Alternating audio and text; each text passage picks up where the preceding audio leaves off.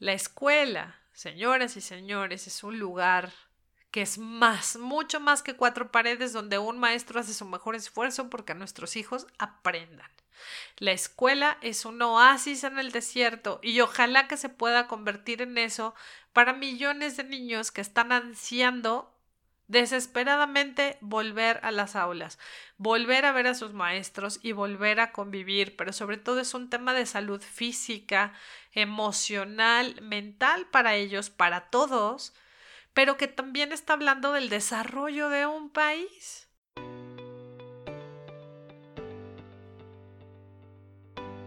Hola, ¿qué tal? Gente bonita de México y del mundo. Me da muchísimo gusto estar aquí con ustedes compartiendo el primer episodio de este podcast, en el cual, pues bueno, vamos a hablar de temas muy interesantes, básicamente relacionados con la infancia, eh, con los adolescentes también, que son todo un tema, y de educación, porque la educación pues es la base de muchísimas cosas que son tan necesarias en este país, así es que bueno, pues en eso nos vamos a enfocar cada vez que, que ustedes entren aquí y encuentren un episodio nuevo, pues vamos a tratar de desmitificar un montón de cosas que nosotros creemos respecto a todo esto que ya les dije.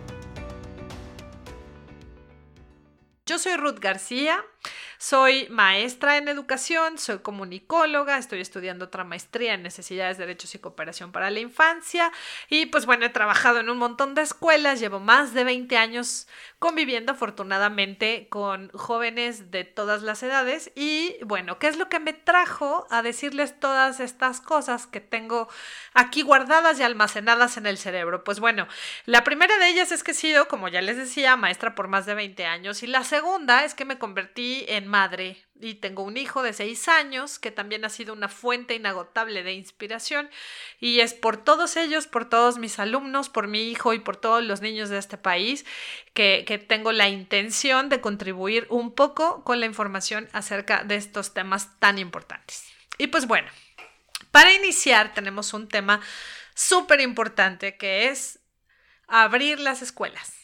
¿Por qué tenemos que abrir las escuelas en México? Y es que mucha gente con la que yo he platicado de este tema, padres de familia, por supuesto, incluso otros maestros, etcétera, pues me dicen, no, estás loca, ¿cómo crees? Abrir las escuelas, no, cruz, cruz, que se vayan los niños. ¿Por qué? Pues porque tenemos una idea que se ha convertido básicamente en un mito de que los niños son los principales propagadores del coronavirus. Lo cual, pues bueno, ya hay diversos estudios que nos han demostrado que esto es un mito básicamente y que al inicio de la pandemia en China, pues lo que hicieron fue cerrar las escuelas.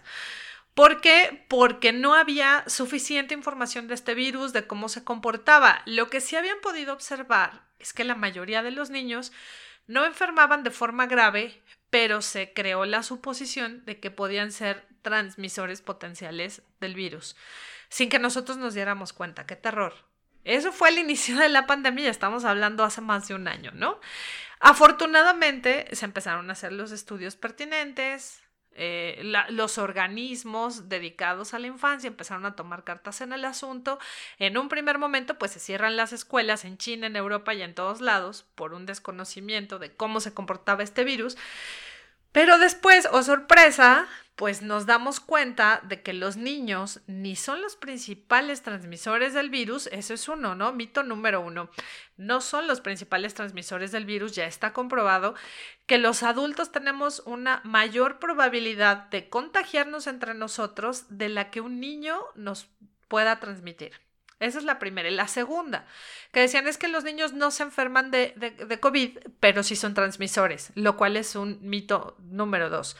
Los niños sí se enferman de COVID y sí llegan a presentar síntomas. Lo que sucede es que sus síntomas no son tan graves como los de un adulto. Afortunadamente, muy afortunadamente, todos los que me escuchen, que sean eh, padres y madres, pues saben que, que, cuando a un niño se nos enferma, le da temperatura, no duermes toda la noche, sientes una angustia terrible.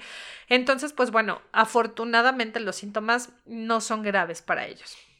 Recientemente surgió el conocimiento de un eh, síndrome inflamatorio multiorgánico en donde pues también nos dio un poquito de miedo, ¿no?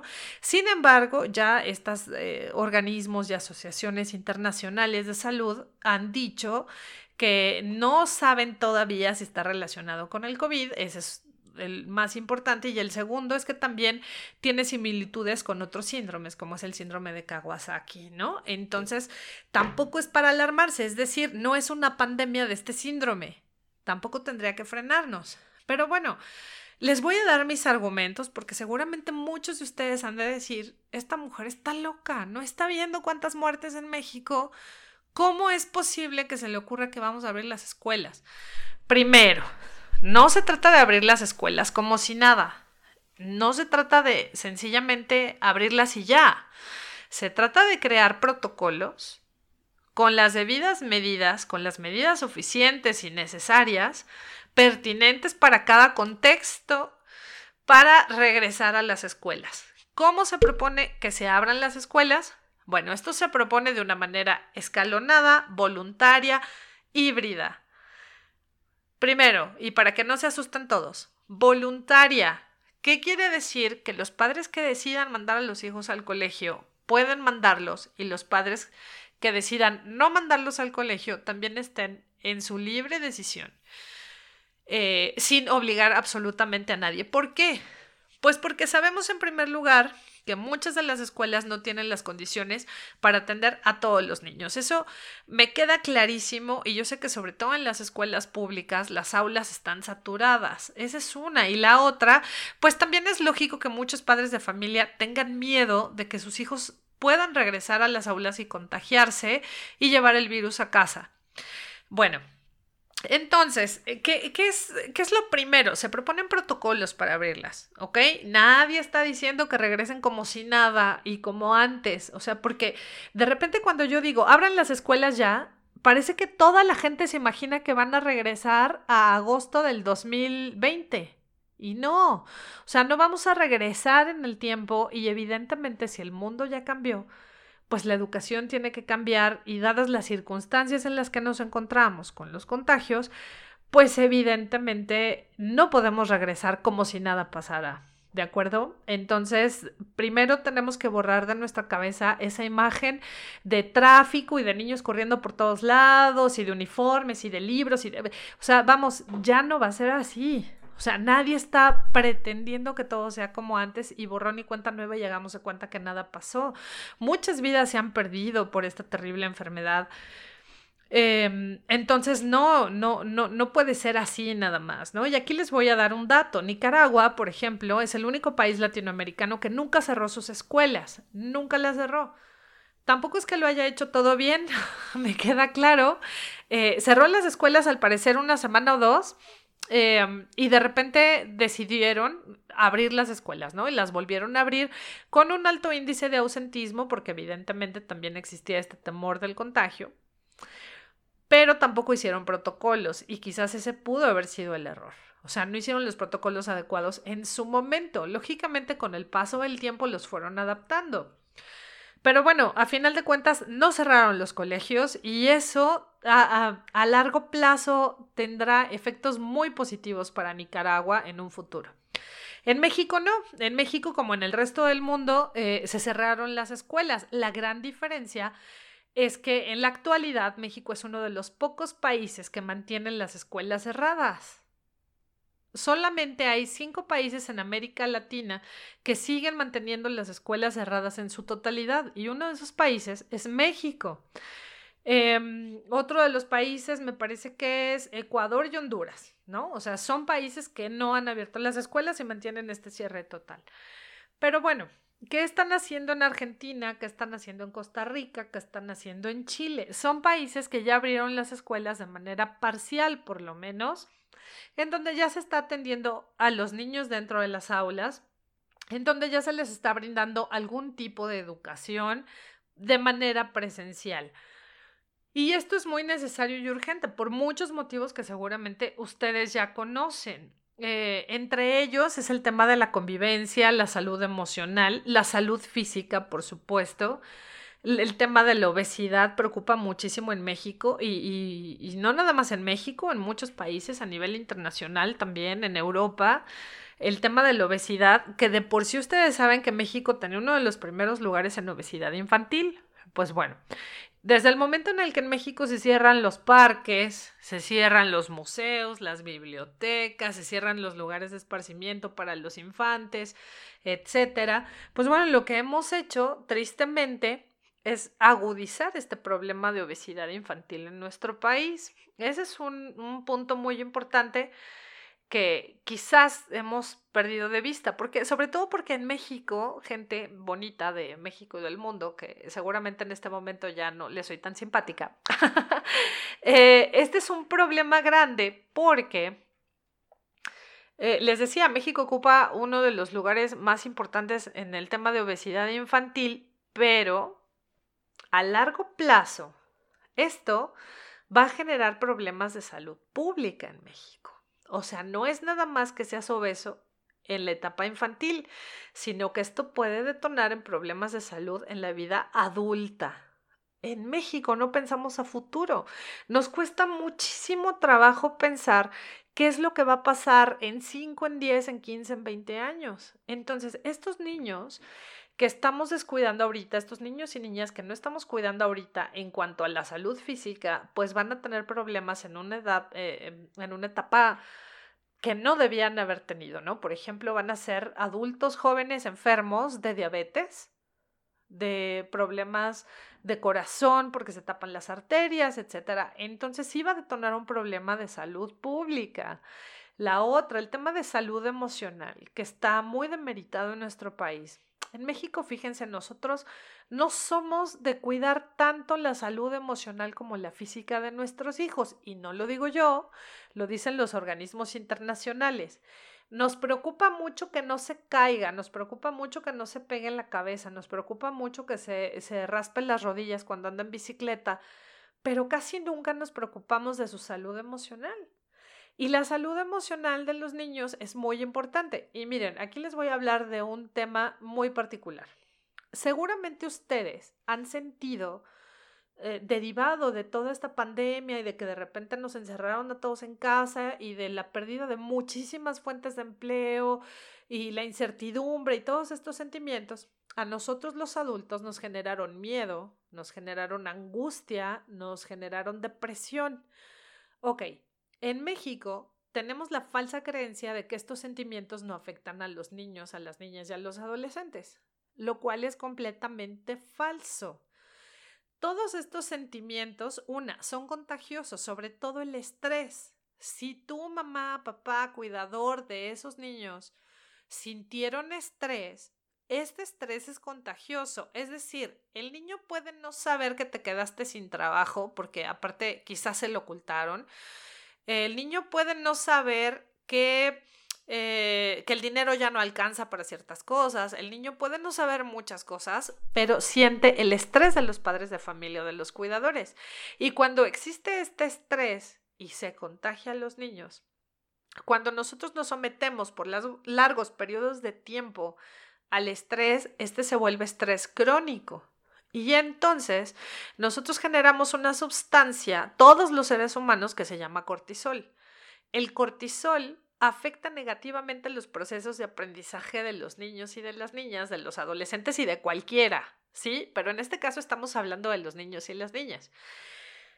Eh, tenemos que asumir que nuestros niños y niñas estuvieron sometidos por largos periodos de tiempo al estrés, lo cual hizo que se generara un estrés tóxico y crónico. Este estrés lo que está provocando son problemas de aprendizaje. Así que muy probablemente muchos de sus hijos no aprendieron de la manera correcta o ustedes notaron una falta de interés. Pero no es porque sus hijos no sean inteligentes, no es porque sus hijos no sean eh, astutos y no es porque, no, o sea, es porque este estrés crónico está afectando su proceso de aprendizaje y es algo completamente natural. ¿Por qué no estamos cuidando el cerebro de los niños como cuidamos su salud física? Cuando tendría que ser lo más importante. Ahora, los niños en primera infancia también tienen un problema eh, todavía un poquito más preocupante. La primera infancia, que es considerada de los 0 a los 6 años, es la que va a determinar la vida adulta. Imagínense ustedes que hoy por hoy tenemos millones de niños allá afuera que no conocen otro lugar que no sea su casa. no conocen a más personas que no sean las que viven en su casa. Entonces se les está privando de estímulos externos que les permiten generar conexiones cerebrales que a la larga van a influir en su proceso de aprendizaje. Y esto se los comento, ¿por qué? Porque de repente hay gente que me dice, es que no pasa nada si pierden un año o dos de escuela es que no es la escuela lo que están perdiendo. O sea, no es el espacio físico nada más, sino todo lo que la escuela representa. Porque la escuela es ese espacio, para muchos de ellos es un oasis y representa ese espacio en el cual van a convivir con sus pares, en el cual van a convivir con otros niños, con otras niñas, en las cuales descubren al mundo entero y en las cuales van a socializar de una manera independiente sin nosotros, los padres de familia, sin el cuidador primario. Les da herramientas para la vida. No es nada más que vayan a aprender español o matemáticas o ciencias naturales. Los niños y las niñas van a la escuela para desarrollar muchísimas otras habilidades que encerrados en su casa no van a desarrollar. Entonces, bueno, eh, el otro punto es la actividad física. Que los niños no se muevan y que sabemos que tristemente la realidad de millones de niños son casas muy pequeñas que no tienen un jardín, un parque porque cerraron los parques, etc.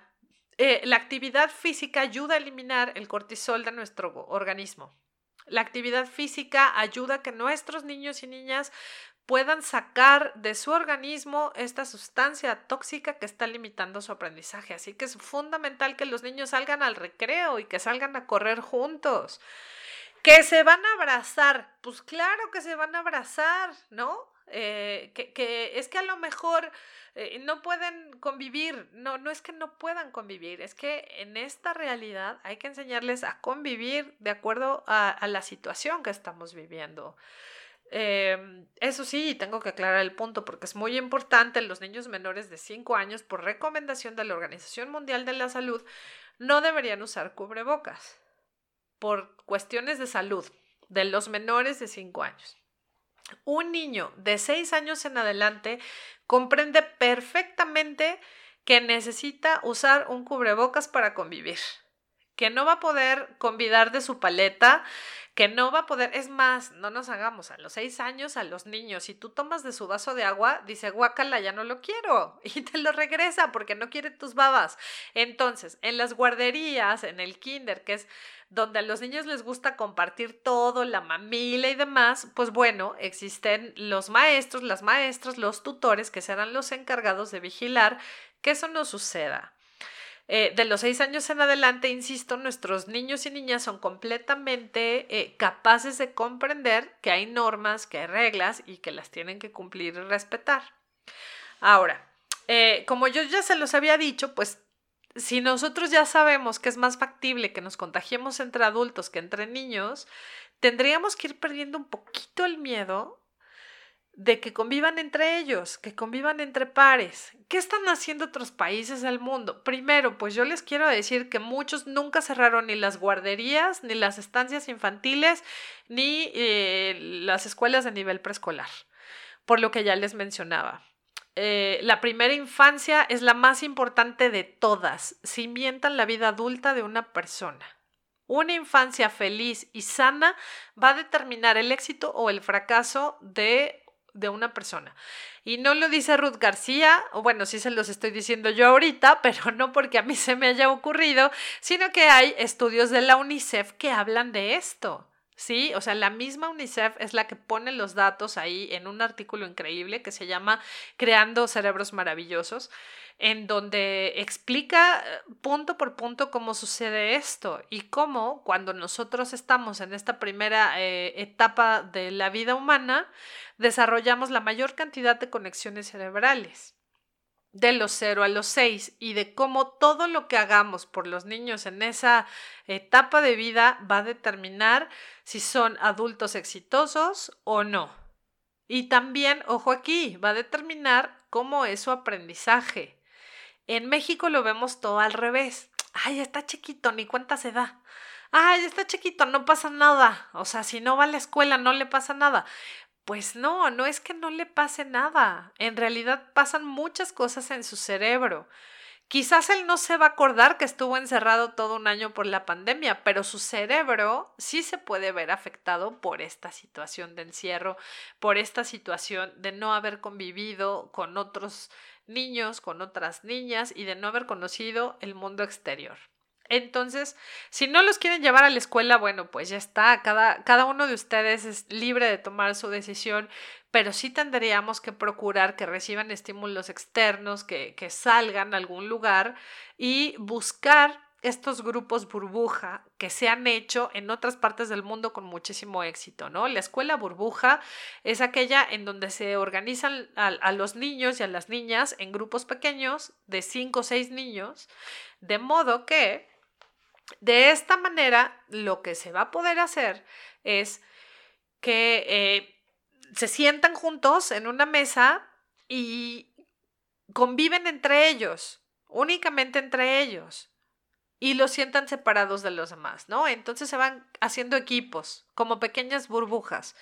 Si uno de estos niños llegara a resultar contagiado o alguien de su casa, lo que se hace es poner en cuarentena a ese pequeño grupo de niños, digamos que son cuatro o cinco, y si llegara a haber un brote más grande, pues entonces tendría que eh, ponerse en cuarentena al resto del salón, que no quiere decir que a toda la escuela, por eso son los grupos burbuja y ya ha funcionado en otras partes del mundo. Es lo que aquí en México se ha tratado de establecer. Eh, lo que se está, más bien, es lo que en México se está proponiendo. Se está proponiendo que el regreso sea escalonado. ¿Qué quiere decir? Que no regresen todos al mismo tiempo. Que los recreos sean escalonados, que la hora de lunch sea escalonada, de modo que entre ellos no se van a cruzar, que entre ellos no, no tienen, o sea, no va a existir la convivencia como siempre la conocíamos. Por lo menos no en un primer momento, ¿no? Aunque lo ideal sería que poco a poco vayamos transitando hacia esa normalidad que yo creo que todos añoramos y que nuestros propios niños también extrañan, ¿no? Entonces, pues bueno, eh, lo primero es perderle el miedo. Miren, el miedo nos paraliza. El miedo lo que hace, eh, de entrada el miedo y las fobias son irracionales. Está justificado, pero miren, por supuesto que está justificado tenerle miedo al COVID, porque, insisto, ha cobrado muchísimas vidas. Pero el miedo paraliza y el miedo nos está paralizando y nos está pidiendo ver una realidad. Bueno, entonces, el miedo nos paraliza. Tenemos que evitar que este miedo irracional nos paralice y nos impida ver la realidad. Afuera, allá afuera, hay millones de niños que no le están pasando tan bien con esta pandemia. ¿Por qué? Muchos de estos niños que están fuera de la escuela, dentro, en su centro educativo, recibían alimentación. Recibían por lo menos uno o dos alimentos al día. Eh, derivado de la pandemia, pues muchos de ellos dejaron de recibir estos alimentos porque suponen entre un 15 y un 20% del ingreso de una familia muy probablemente allá afuera no están recibiendo esta alimentación. Muchos de estos programas también de, de, los distintos gobiernos lo que trataron de hacer fue llevar estos alimentos a las casas de los niños. Pero entonces, ¿cuál es el temor? Pues que evidentemente llevaban los alimentos a las casas de los niños, estos alimentos se compartían con la familia y entonces el niño ha dejado de recibir todos los nutrientes necesarios. Ahora, un niño con hambre, con sueño y con estrés es un niño que no va a aprender absolutamente nada, pero no porque sea tonto, no porque no tenga capacidad, sencillamente su cerebro no está recibiendo lo que necesita para aprender. Entonces, tenemos que pensar también en estos millones de niños que están allá afuera, que no están siendo alimentados de manera, eh, de manera correcta, porque tenemos en México un problema de desnutrición también muy fuerte. Muchos padres de familia, de los que están en contra de abrir las escuelas, me han dicho, yo prefiero que se queden en línea y, ni hablar, ¿no? Eh, y si algo le falla, lo regularizo después. Por supuesto, y estamos hablando desde una situación muy privilegiada. Quienes tienen la posibilidad de alimentar a sus hijos y de darles los tres alimentos al día, a veces, insisto, hasta además, porque también enfrentamos un problema de obesidad, eh, qué bueno. Y, y, ya hay muchos niños que tienen la computadora, el iPad, el teléfono, el internet y que tienen todo, porque sobre todo los que viven en las zonas urbanas, ¿no? Eh, y, muchos de ellos que tengan los privilegios de contar con todo lo necesario para aprender desde su casa, de tener tutores e incluso el día de mañana tener la posibilidad de regularizarse, pues es maravilloso y qué bueno que haya niños que tengan todas esas posibilidades. El asunto aquí es que no todos tienen esos privilegios. El asunto aquí también es que millones de niños no tienen acceso a Internet Millones de niños no tienen computadoras y millones de niños no tuvieron la posibilidad de acceder a la educación como muchos de nosotros creemos. ¿Qué es lo que pasa con esto? Otra vez y vamos a ver a futuro. Estamos abriendo una brecha de pobreza en México que no vamos a poder cerrar en 20 años. Y esto lo dice la Organización Internacional del Trabajo estamos abriendo una brecha de desigualdad entre los que sí pudieron estudiar y los que no pudieron estudiar. A la fecha, más de dos millones de niños en México ya abandonaron la escuela. ¿Sí? Entonces, estos niños que abandonaron ya la escuela, más los que la van a abandonar de aquí al cierre de este ciclo escolar, representan eh, generaciones de niños que estamos abandonando a su suerte. Los estamos abandonando a su suerte porque ellos no tienen las posibilidades de aprender como la tienen los otros millones de niños que sí pudieron, ¿no? Estos niños van a crecer, señores, van a crecer y se van a hacer adultos. Y nos van a reprochar en 20 o en 30 años, cuando ustedes y yo ya seamos viejitos, cuando ya estemos en la tercera edad, porque si dentro de 20 años muchos de nosotros ya no vamos a ser los jovencitos que somos, y me incluyo, ah, Entonces, dentro de 20 años, estas generaciones nos van a reclamar el no haberles dado la misma oportunidad que a los demás. Porque todos los niños merecen el mismo comienzo y no les estamos dando las mismas oportunidades hoy porque tenemos las escuelas cerradas.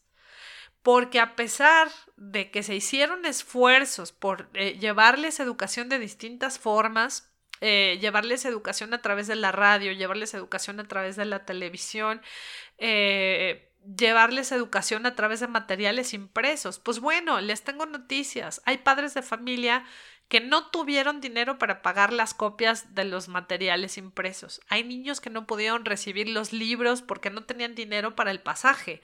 Es decir, sí hay niños que tenían una escuela cerca, pero cerrada y que no tenían los recursos económicos para brindarles educación a sus hijos. Esa es parte de un México que también existe y que está invisibilizado y que no lo queremos voltear a ver.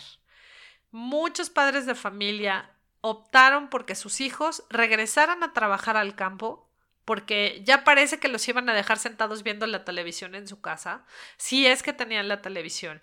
Entonces, también eh, tuvimos un retroceso en el tema de trabajo infantil, sobre todo en labores de, agricultura. Insisto, esto de acuerdo a la Organización Internacional del Trabajo.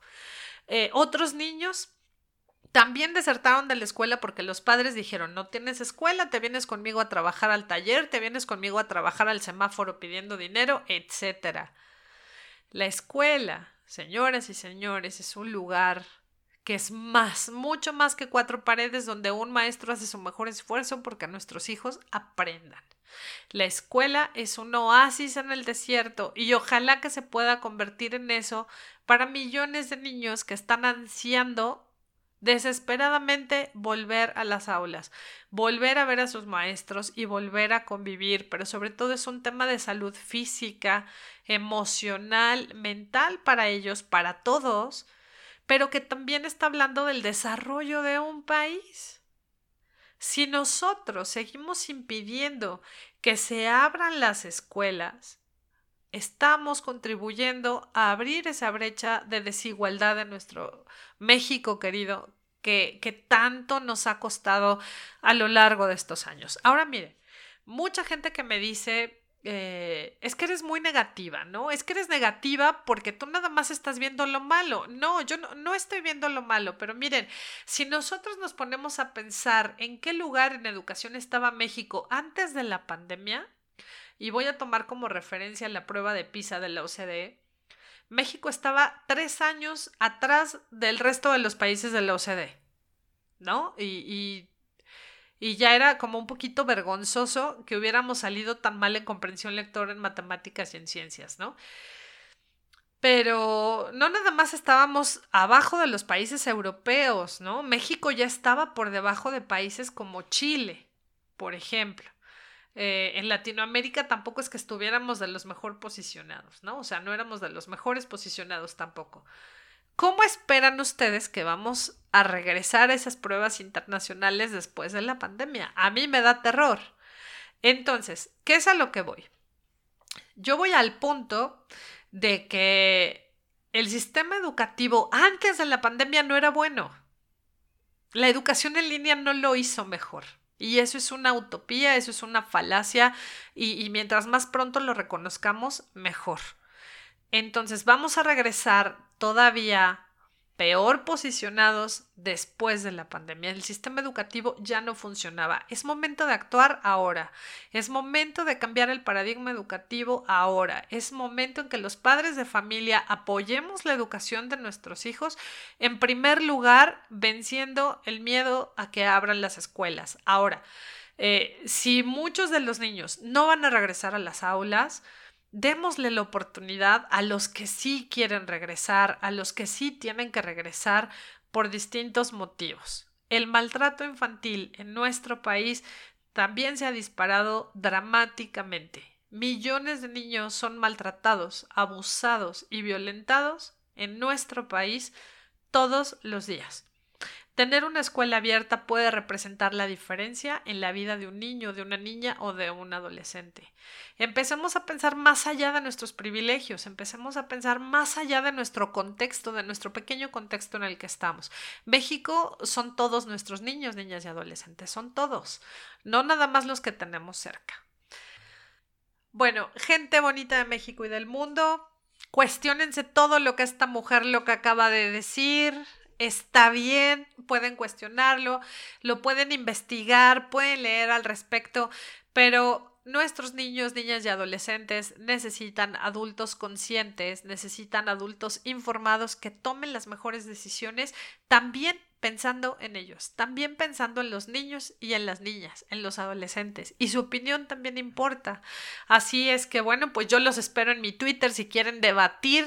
Es arroba Ruth-García-Bajo. Ahí los espero con los brazos abiertos y con un montón de argumentos para sustentar todo lo que en este episodio se ha dicho. Un beso a todos, pasen un excelente día.